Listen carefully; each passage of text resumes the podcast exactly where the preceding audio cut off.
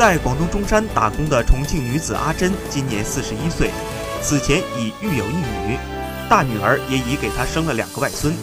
如今三个女儿已满六个月，身体健康，比小外孙还小半岁，已经花费了三十万。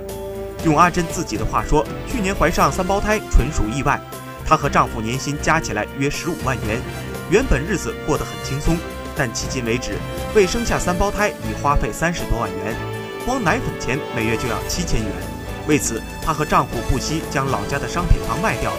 目前照顾三个女儿的重担落在她六十七岁的婆婆身上，